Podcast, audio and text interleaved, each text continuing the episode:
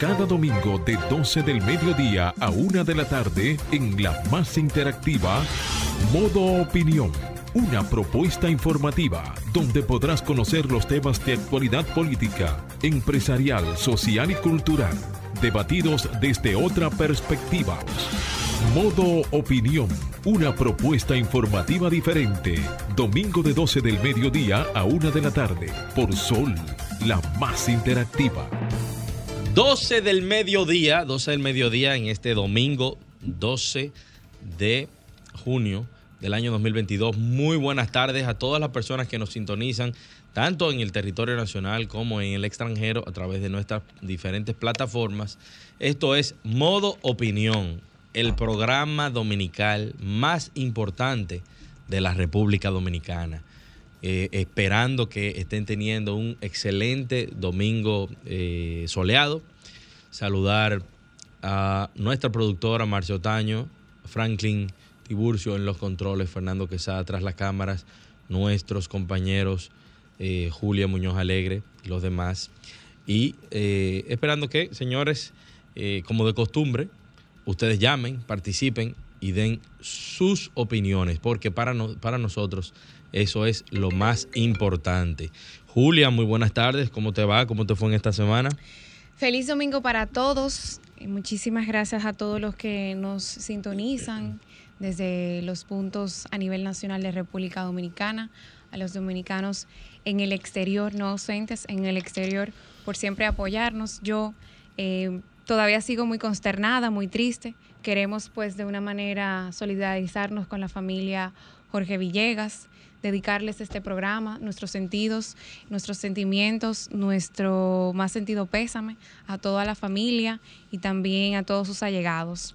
Eh, para mí personalmente me, ha dolido mucho por la estima, el respeto que no solamente siento por la familia, por mi cercanía con, el, el ministro, y que siempre colaboró con Modo Opinión, siempre estuvo disponible para apoyarnos, para colaborarnos. Tenemos varios programas con él y de verdad que todavía, todavía sentimos muy dolorosamente su partida. Así es, toda nuestra solidaridad para la familia, en especial para doña Patricia, para Orlando, Orlando Salvador y para Dilia. Eh, realmente la sociedad hace mucho tiempo no se había consternado a nivel general por la muerte de una persona. Y es evidente porque don Orlando, en vida, fue una persona que tendió puentes, que fue una persona conciliadora por naturaleza, incluso en lo que se dedicaba, un político. Y eh, no, no, no estamos ajenos a, que, a saber que la política en República Dominicana muchas veces ha sido convulsa.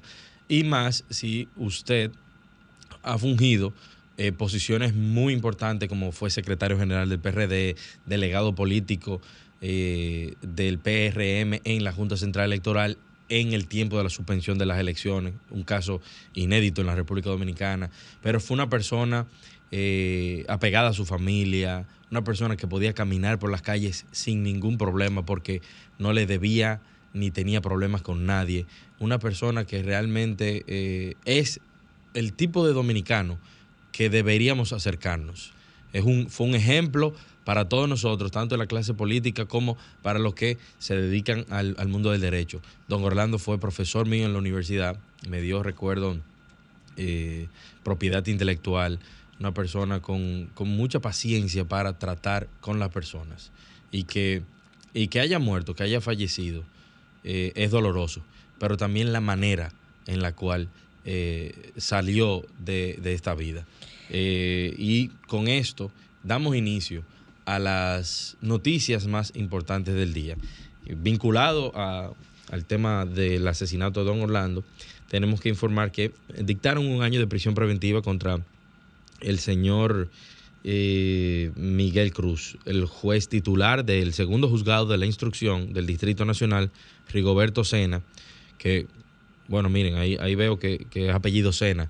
Me da orgullo de que haya sido un juez con mi apellido que le haya impuesto un año de prisión preventiva a Fausto Miguel Cruz por el asesinato del ministro de Medio Ambiente Orlando Jorge Mera. El confeso asesino cumplirá la prisión preventiva en el sector correccional y rehabilitación de Najayo Hombres. que entiendo que debió haber sido en el 15 de Asua, eh, para, para, que él vaya comenzando a sentir la presión.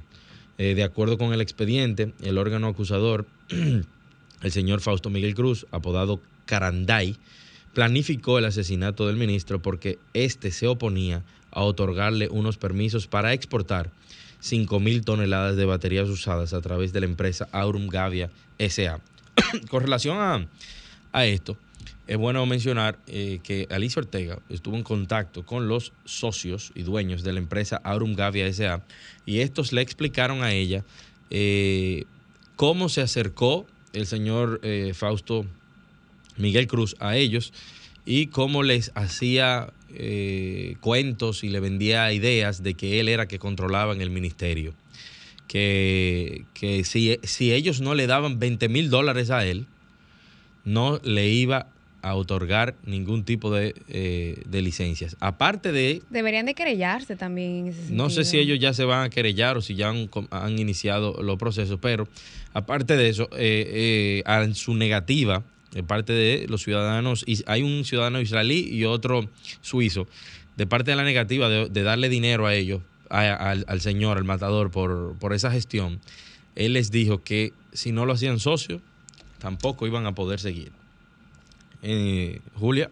También este martes se conmemora el 63 aniversario de la expedición de Constanza Maimón y Estero Hondo de 1959, en el cual se llevarán a cabo diferentes actividades y también saludamos a la presidenta de la fundación, eh, a nuestra querida amiga Isabel Vargas, que también estará eh, a través de las redes de la fundación, están invitando y llevarán a cabo eh, pues actos en conmemoración a este día y a nuestros héroes que ya no están. También se harán diferentes, eh, un depósito de, ofrendas florales, etcétera.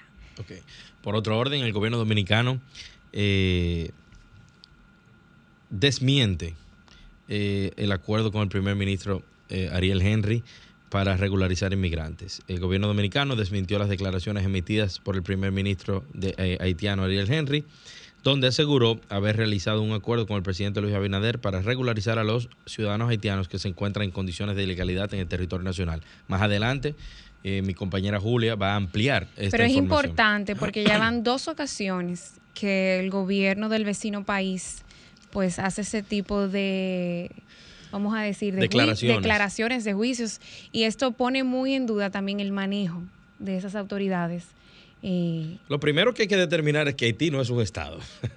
Cuando esta gente se refiere, un, un, ministro, un secretario, esa gente no tiene Estado, eso es una selva ahora mismo. Y Entonces, que el gobierno y que, y que la población dominicana tenga mm. muy en claro que el gobierno de la República Dominicana tiene muy claro cuáles son sus deberes y sus derechos y siempre por sobre todas las cosas va a defender la soberanía no, nacional. Y que nosotros, Eso es importante que los que dominicanos nosotros los lo dominicanos sepan. y el gobierno dominicano, los gobiernos dominicanos hemos dado más allá de lo que nos toca para ayudarles a ustedes. Porque muchas personas hicieron eco de, de estas, eh, de estos rumores, de, de, de esta... Bueno, lo que pasa es que, de ser cierto, el gobierno dominicano hubiese tenido muchos ataques de parte de nosotros mismos Pero los eh, dominicanos. yo quiero que la población sepa que, ha, que hay canales de comunicación y cuando el gobierno dominicano por cualquier causa, situación o tema, tenga un acuerdo con cualquier país, lo hace público y de la mejor manera. Es decir, utiliza los canales oficiales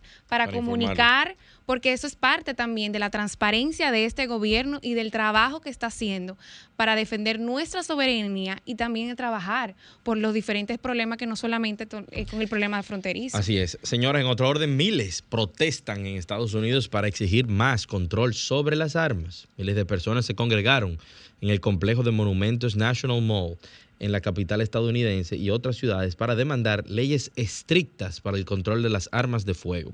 Luego de recientes tiroteos como el de Uvalde en Texas y Buffalo en Nueva York, algo que los activistas dijeron que deben llevar al Congreso a actuar.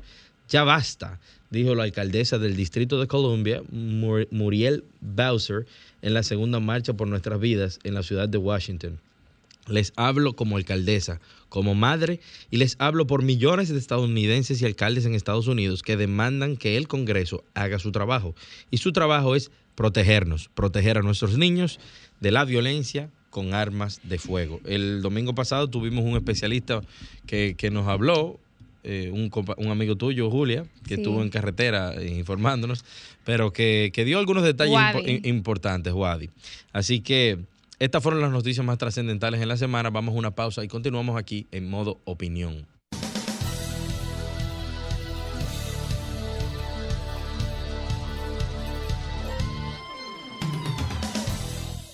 Ahora nos ponemos en modo opinión.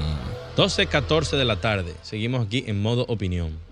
Así es, el viernes en la noche muchas personas eh, bueno, eh, se, se, levantaron el sábado con la situación de que colapsó, con la noticia de una parte del edificio que aloja el CODIA en la ciudad colonial, lo cual que para los que no conocen qué es el CODIA, es el Colegio Dominicano de Ingenieros, Arquitectos y Agrimensores, que está ubicado en la zona colonial. Se desplomó gran parte de su edificio sin que resultaran personas pues lesionadas. Los, los daños de la edificación ubicada en la Padre Villini, casi esquina Isabel la Católica, fueron a nivel interno, es decir, que la fachada quedó intacta y los daños son, no son visibles en el exterior.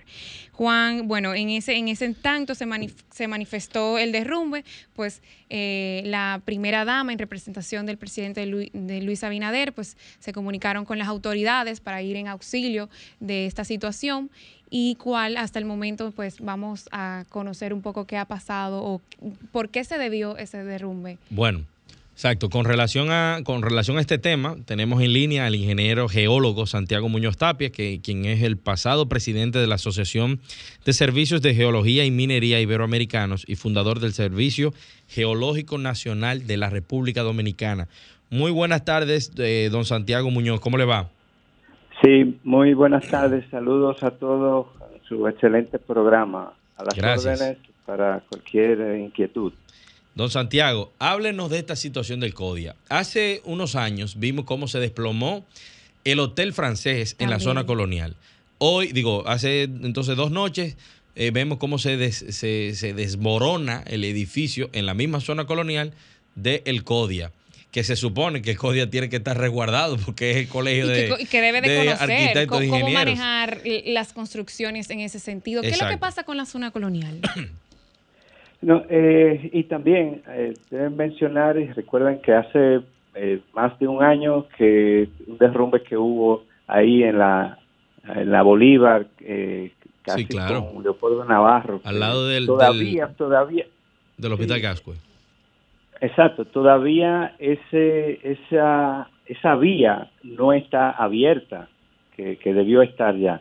Entonces, ¿qué sucede? De principio hay que conocer bien la, geología de aquí, de, del distrito, del Gran Santo Domingo, que están formadas por rocas calizas, eh, y usted ve en algunos cortes, hay zonas donde se hacen excavaciones que eh, incluso la queda totalmente vertical porque la roca es más dura. Sucede que hay zonas donde la roca puede tener, que usted lo ve, algunos bolsones de una, unos sedimentos, unas arcillas amarillas, que comúnmente es muy débil en la parte superior. Y en, en esa zona de, de la, la zona colonial también son el mismo tipo de rocas. Pero ¿qué sucede? Que cuando usted va a hacer una, una construcción, una excavación y comúnmente debe hacerse, sea, eh, hay veces que se hace el estudio geotécnico, pero eso no basta. Muchas veces usted tiene que hacer eh, el estudio más amplio con, con las edificaciones de alrededor y ponerle en conocimiento al, vamos a decir, al vecino o todo, toda la zona, qué tipo de excavación. Entonces es muy, muy, y lo vemos eh, frecuentemente, incluso en Santiago hace alrededor de tres años ahí, eh, de, por, por donde está el Teatro de Santiago, recuerden que hubo un derrumbe que murieron más de cinco personas.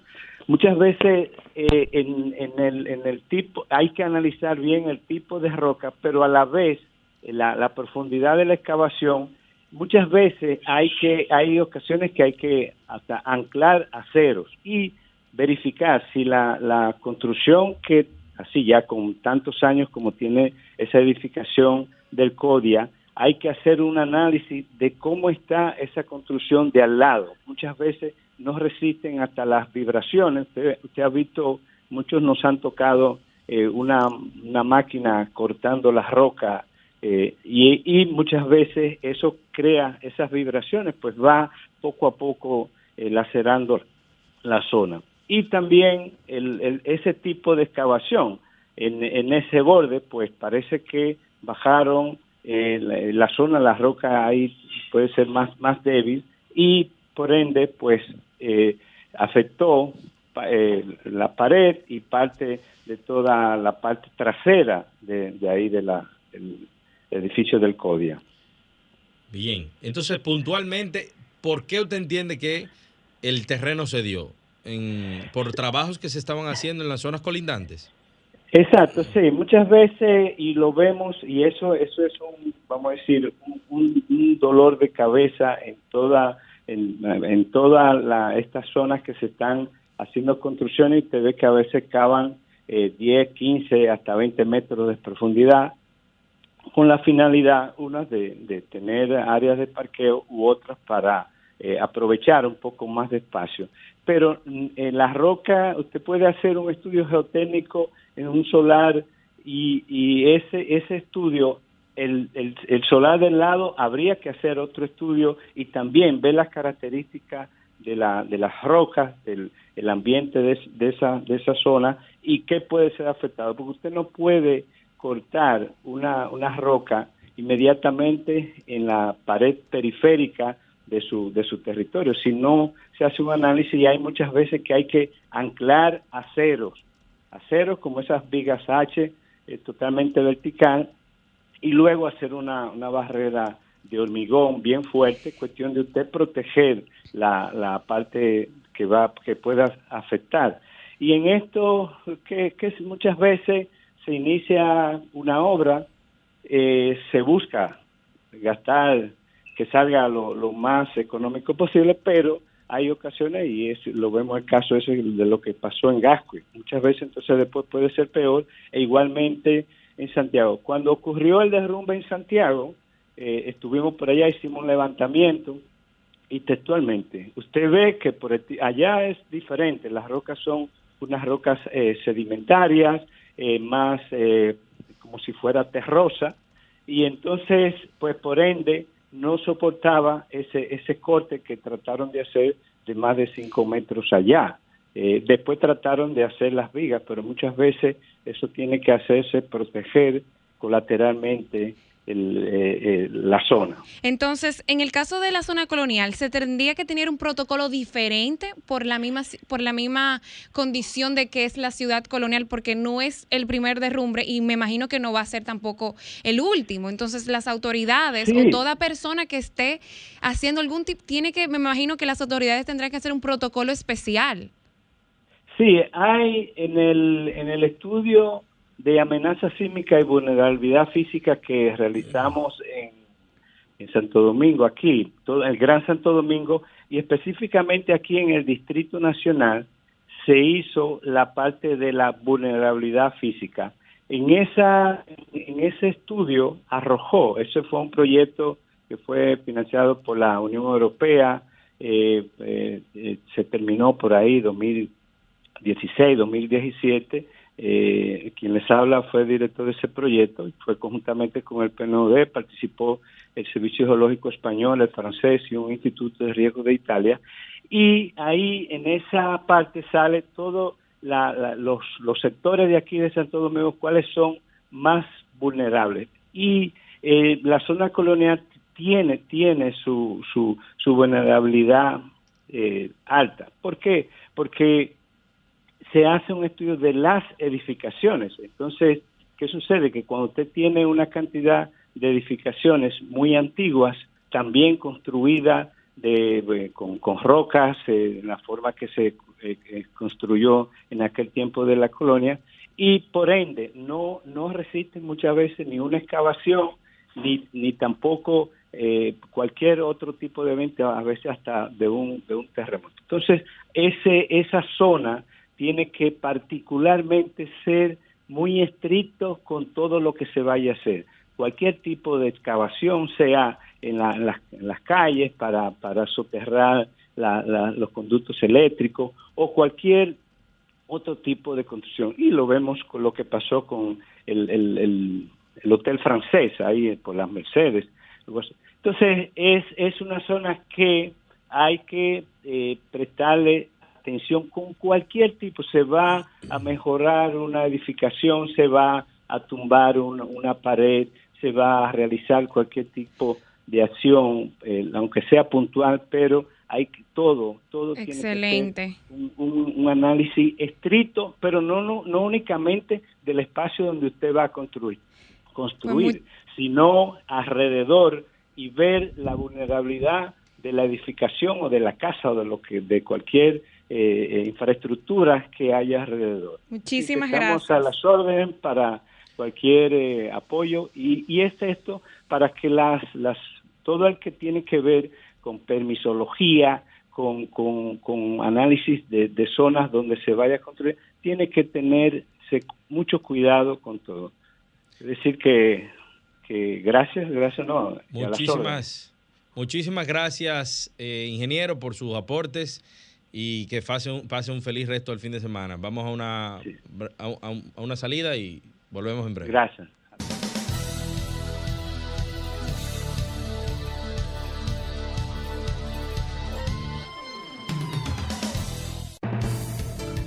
12.25 de la tarde. Señores, uno se prepara todas las semanas para venir aquí y traerles alguna reflexión, algún tema importante. Hoy, eh, como, ha pasado mi semana, que ha sido un poco lenta, no realmente ni, ni, he tenido deseos de hacer muchas cosas, porque de manera particular y en mi rol eh, como miembro del staff del Consejo de Desarrollo Económico y Social de Santo Domingo, el CODES, nosotros teníamos una cercanía especial con el exministro de Medio Ambiente, Orlando Jorge Mera. Es una persona que siempre nos apoyó a nivel institucional y a nivel personal desde antes de incluso ser gobierno. Eh, fue una persona que nos, nos aconsejó y nos ayudó desde su experiencia a nosotros poder ganar terrenos, eh, terrenos institucionales y, aprender de cómo funcionan las cosas en la República Dominicana para uno poder hacer crecer las instituciones y poder eh, estrechar lazos institucionales. Por lo que ha sido muy difícil para, mí y para mis compañeros poder seguir adelante eh, con, la, la información trágica de que don Orlando ya no está con nosotros. Eh, ¿Qué decir? Es decir, nosotros esperamos que la justicia haga su trabajo eh, como esperamos que lo van a hacer. Ya se le impuso un año de medida de coerción a este desalmado, pero evidentemente falta mucho. Eh, falta mucho porque los procesos judiciales, en nuestra experiencia y lo que sabemos que, que pasa en el día a día, es que se tornan muy mediáticos. Ya escuchamos la posición del el abogado que defiende a el, al, asesino, al homicida, y refiriéndose a cosas que para nosotros tienen, no tienen sentido. Dice que, o se refirió a que no importa que él haya cometido el hecho, pudiera no ser culpable. Así que uno no sabe si de igual de trastornado mental que está el asesino, pueden estar también sus abogados. Porque eh, ¿quién en su sano juicio? O sea, señores, a mi entender, a mi entender y para mucha gente, a ese señor debió haberlo defendido un defensor público. Porque ningún abogado debería, aunque toda persona tiene derecho a, buena, a una representación y a un, juicio, a un juicio justo, toda persona que se respete en este país debería decirle no a defender a ese tipo.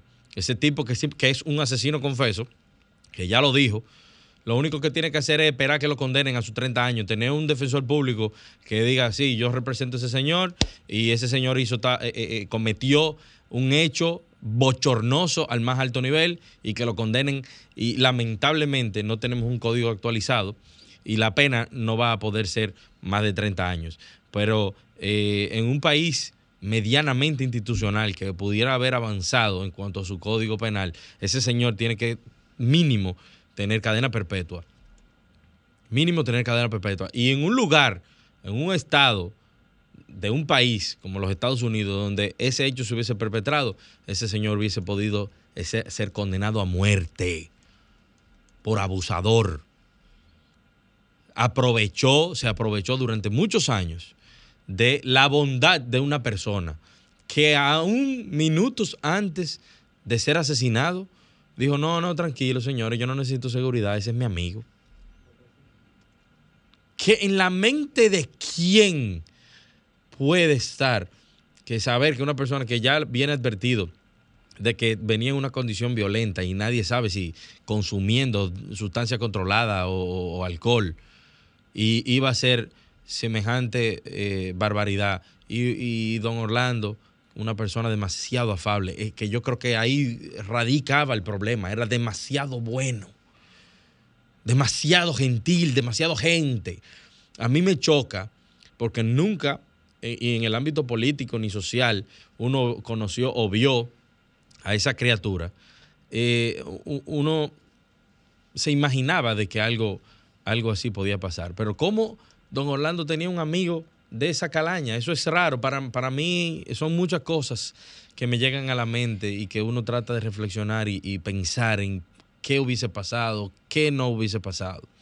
Pero eh, la reflexión de hoy, señores, es, es que, hay que hay que ser cuidadosos, hay que ser cautelosos. Don Orlando murió por, por ser serio. Don Orlando murió por cerrarle el agua y, la luz a esa persona que quería eh, beneficiarse de las relaciones que tenía con la finalidad de sacarle dinero a la situación.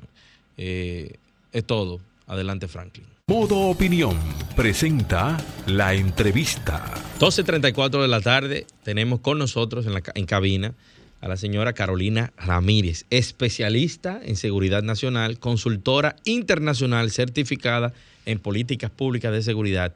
Muy buenas tardes, Carolina. Un placer tenerte aquí con nosotros la tarde de hoy. Bienvenida. El placer es mío poder acompañarles hoy. Gracias. Mira, Carolina, lo principal para nosotros no digregarnos mucho eh, es esta noticia, esta lamentable noticia que sucedió el lunes eh, el asesinato del ministro Orlando Jorge Mera, ministro de Medio Ambiente. Y mucho se ha hablado, se habla de que hubo una lack, una deficiencia de su seguridad, eh, que hubo inobservancia, que no hubo un protocolo. ¿Qué opinión le merece eso a usted como especialista? Bueno, en efecto, por supuesto que es evidente que hubo una falla en el cumplimiento del protocolo de seguridad. Y muestra de eso es que perdimos el protegido. O sea, para muestra un botón. O sea, ya eso no requiere ningún análisis. Ahora, eh, lo, yo creo que lo importante de esto es que esta situación, como ha pasado en otros países, como en el caso, por ejemplo, de Estados Unidos, que el trágico incidente del el 11 de septiembre hizo que se reconfigurara toda la estructura de seguridad e incluso de defensa de los Estados Unidos e incluso de todos nuestros países, que tenían un montón de agencias y organismos de seguridad muy buenos, pero todos disgregados. Y a partir de ahí nosotros tenemos la configuración de los organismos de seguridad de la patria. Y ahora tenemos el Homeland Security y tenemos el Homeland Defense, en el que tenemos una cantidad de agencias trabajando interconectadas. Entonces, de esa experiencia dramática ha cambiado la forma como nos sentimos seguros en el mundo, cómo viajamos. Entonces, que esa triste experiencia que ya pasó con Juancito, que ya pasó ahora con el ministro Orlando Jorge Mera, que pasó con el ingeniero que se suicidó en la OISOE, sirva para que mejoremos las condiciones de seguridad en las instituciones públicas y privadas en la República Dominicana que fortalezcamos los protocolos de seguridad de la infraestructura física, de los controles de acceso y de los mecanismos de protección de las personas que están en esos lugares. Carolina, eh, a mí me llama mucho la atención porque sí me han dicho que existen protocolos, pero en este caso, ¿qué pasa cuando esa persona dice no? Cuando de parte de, vamos a decir, de, la autoridad es quien no acata la orden y no cumple pues, pues con ese protocolo. Se corren estos riesgos. ¿cómo, cómo, entonces sería la dinámica? ¿Qué pasaría o qué se recomendaría? ¿Cuál sería un ejemplo? ¿Qué pasa cuando la autoridad es quien no acata? Entonces, ¿existiría un, una orden mayor? ¿Cómo se manejaría?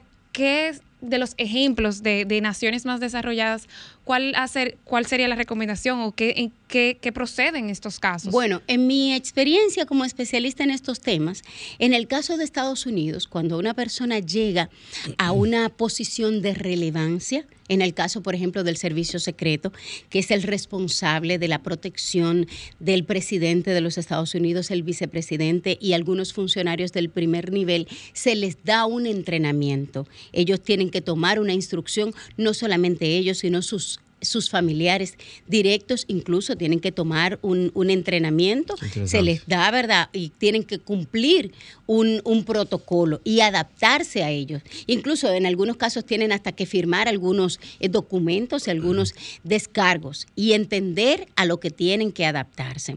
En el caso de la República Dominicana, en esta semana, de hecho, yo he estado recibiendo eh, llamadas de algunos congresistas porque tengo entendido, hay el interés incluso de pasar una legislación legislación en el que se obligue, se establezca la obligatoriedad del cumplimiento de este tipo de disposiciones, incluso con sanciones para las instituciones en las que no se cumpla y la obligatoriedad incluso para los funcionarios de que se cumpla.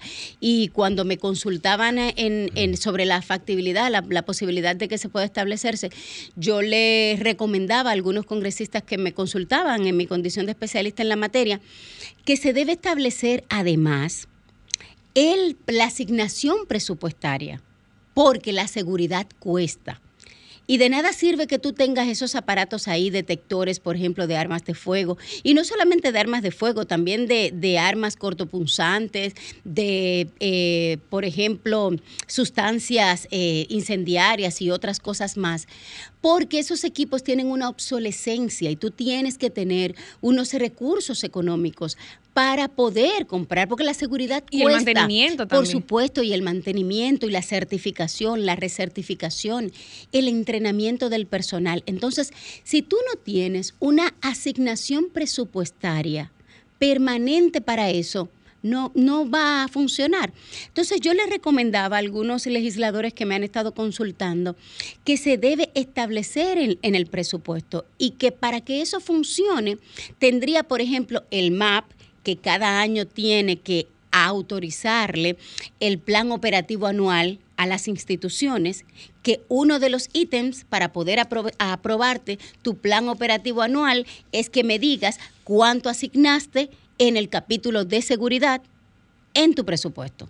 Por ejemplo, si eso no se establece en la legislación, que la institución establezca cuánto asignó para seguridad, ¿Qué va? Eso lo van a poder seis meses y después hacemos como Juancito, que los primeros seis meses todo el, mundo estaba en pánico y después se le olvidó. La gente se confía demasiado. Vamos a una pausa y continuamos aquí con la especialista Carolina de Seguridad Nacional.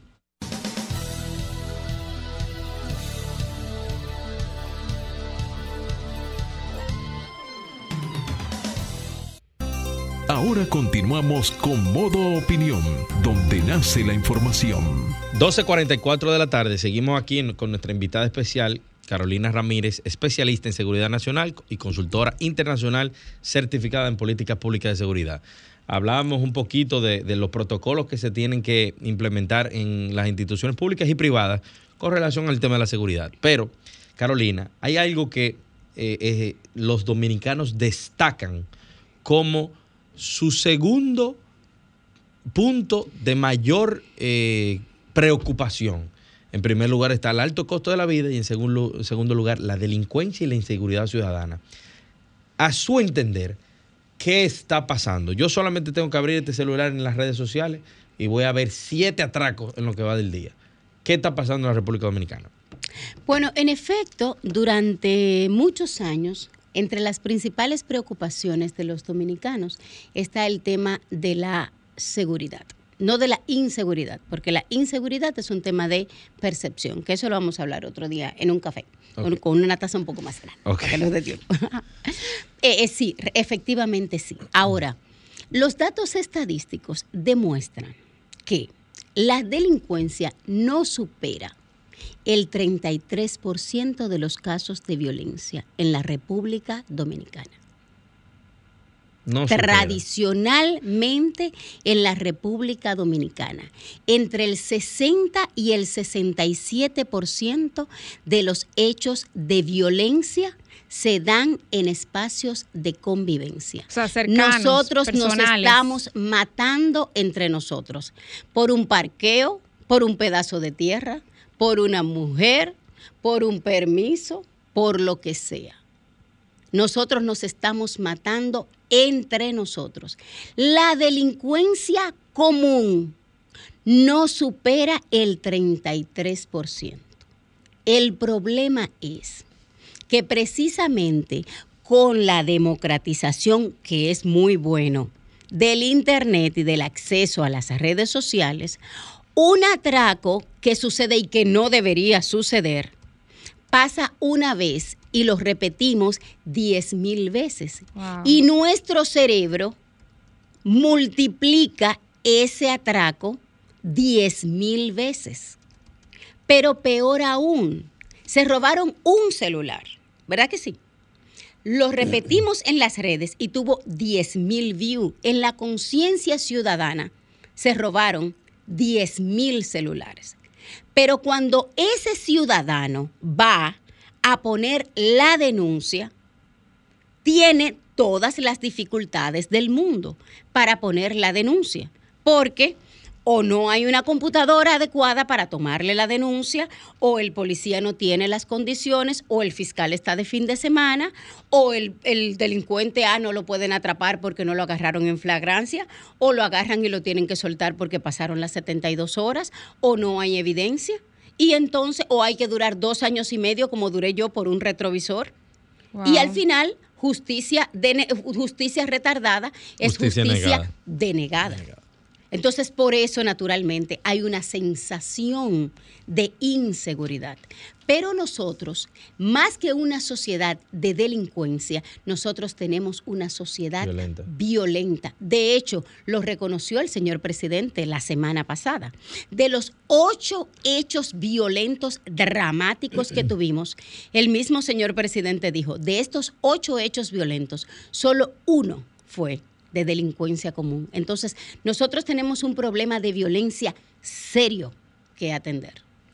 Y eso abre el, espectro o la conversación sobre el tema de la salud mental en República Dominicana. Claro que sí. Por Aquí todo. Que no está contemplado en la seguridad social. Hace varios fines de semana yo me refería al nivel de violencia con el que vive, se vive en República Dominicana. Aquí vimos eh, el fin de semana, digo, durante la semana, el caso de el empleado de Industria y Comercio, Santiago Rodríguez, no, que yo ni recuerdo qué fue lo que pasó. El video sí recuerda que mató dos personas claro, como a que ropa de ahí como que dos, y dos, son cuatro. Y hay otro detalle. República mm. Dominicana tiene entre 1.500 y 1.700 homicidios al año. Cuando nosotros tenemos 2.000 homicidios al año, nosotros nos estamos volviendo locos. Pero resulta que tenemos 3.000 eh, muertos por accidentes todos los años y más de 100 mil lesionados. Y eso afecta el 2.2% del Producto Interno Bruto. Eso es más del doble del presupuesto de salud completo, incluyendo las vacunas del COVID. Por ahí que tiene que venir el tema de política pública. ¿Entiendes? Recrudecer. Y todo eso es violencia. Entonces nosotros no le estamos prestando atención a todos esos elementos. Una familia afectada por un accidente de tránsito se desarma, porque normalmente quienes tienen los accidentes de tránsito, los proveedores. Una familia que pierde el papá o la mamá en un accidente de tránsito, ya esos muchachos o no vuelven a la escuela o se quedan con una abuela o se les desarma la vida. Entonces hay que atender. ¿Tú sabes por qué nosotros no hemos podido resolver el tema de la seguridad ciudadana en la República Dominicana? Porque permanentemente estamos atendiendo las consecuencias. estamos detrás de los delincuentes, de los antisociales. prevención. Eh, exactamente, no estamos generando, no estamos atendiendo las causas. Estamos en los operativos, en los operativos múltiples. Sí, los operativos conjuntos son muy buenos, pero es acetaminofén para atender una fiebre porque el cuerpo está el cuerpo está convulsionando y tiene una fiebre y si no lo atiende, pues naturalmente va a, va, a colapsar. Pero además de acetaminofén, yo tengo que eh, diseñar políticas públicas para atender, por supuesto, la infección e ir a las causas, los programas sociales, atender lo que tú decías ahorita, la desigualdad. la seguridad social, el tema de que exista una cobertura básica, por, lo menos, de la salud mental, porque todo eso se tiene que costear, entonces eso aumenta también el que una persona o compra comida o pago un medicamento o pago una consulta y otro detalle importante, la mayoría de esos muchachos que ahora mismo están generando problemas de violencia y están generando problemas de delincuencia común, en su gran mayoría, y yo he trabajado eso, más del 82%, porque yo dirigí durante dos años el sistema de cárceles de menores, de, de, centros de atención integral a adolescentes en conflicto con la ley penal, son resultados de embarazos de adolescentes, vienen de hogares disfuncionales. El 82% de esos muchachos no fueron planificados por el Estado. El Estado se olvidó de ellos. Son hijos de madres adolescentes. Como una bola de nieve. por supuesto. Dios mío. Entonces, ahí está el detalle. Entonces nos olvidamos de la planificación familiar, no queremos hablar de, de esos temas, no queremos orientar ahí nos olvidamos de la atención primaria y luego entonces tenemos ese muchacho que no lo atendimos en la escuela, que no nos preocupamos en la deserción escolar. Que no nos planificamos. que no, lo planificamos. Por lo tanto, no trabaja. Por supuesto. No trabaja, no genera. No genera, da calle. Y la calle es lo que da delincuencia. Es el que 18 años después te está arrebatando la cartera y cuando viene a ver... 18 no. 14, 13. es el que te quita la cartera y cuando viene a ver hasta la vida. En su opinión, esto es algo que yo he oído, eh, gente que comenta, no tiene rigor eh, porcentual hay gente que se refiere, y policías que, me, han, dicho, que le tienen más miedo a esos muchachitos de 14 y 13 años que a los delincuentes más viejos, porque no tienen, no el tienen el concepto ni siquiera de la vida. Sí, por supuesto, además no tiene el, el, freno que ya tiene el adulto. Aparte de que nosotros tenemos un sistema judicial y penal sobreprotector con el menor. No, sobreprotector con el menor de edad. En el caso mío, yo era una garante y protectora de los derechos de esos muchachos. Ok. O sea, a pesar de que, por ejemplo, yo tenía un menor de edad que tenía 14 años y ya se había llevado siete policías. Había matado siete Dios policías. Mío. No, y, entonces usted era garante de los derechos. Por supuesto, claro que sí. Yo tenía que cuidarlo y llevarlo a ponerse sus vacunas. Oh my God. Y recientemente, hablando de ese tema, conocí, conocí un caso de una mujer eh, que, que, que, bueno, que eh, asesinó a su madrastra de no sé cuántas puñaladas y después la entró en un tinaco. O sea, que después de esa... ¿Dónde fue eso? Esto fue aquí en República Dominicana y estaban poniendo en cuestión de que a ese muchacho lo que le tocaba son cinco años. Sí, la pena máxima en el caso de los menores de edad, en un caso dramático son que seis Que el Código Penal todavía tiene sus oportunidades de mejora en caso no solamente de, del sometimiento de esos menores, sino también del tema de del tratamiento. De, claro que, que hay una parte también judicial, pero también hay una parte médica. Así es. Así es. Dios mío. Es bastante, es bastante complicado, es bastante complejo el tema de, seguridad. Y nosotros como país tenemos que eh, prestarle mucha atención al tema. Nosotros como sociedad, lo primero es que no hemos entendido qué tipo de seguridad queremos y qué tipo de seguridad podemos pagar. Bueno, se nos ha acabado el tiempo, lamentablemente, pero la conversación fue muy importante. Creo que hay muchas personas que ya están entendiendo la dimensión del problema, que tiene muchas aristas. Así es. Podemos encontrar en las redes a la señora Carolina Ramírez, especialista en seguridad nacional, como arroba mujer seguridad. Eso Sí, es en sí, sí. Instagram, Tú eres ¿verdad? la única Claro. mujer seguridad de República Dominicana. Bueno, Yo no, que- ya somos unas cuantas, ya somos unas cuantas, pero como yo hablo mucho de estos temas, a mí me conocen en las redes como Mujer Seguridad. Además, ya yo llevo 18 años en estos temas, así que, y yo vivo dando consejos y recomendaciones para cuidarse, para evitar los delitos cibernéticos y esas cosas.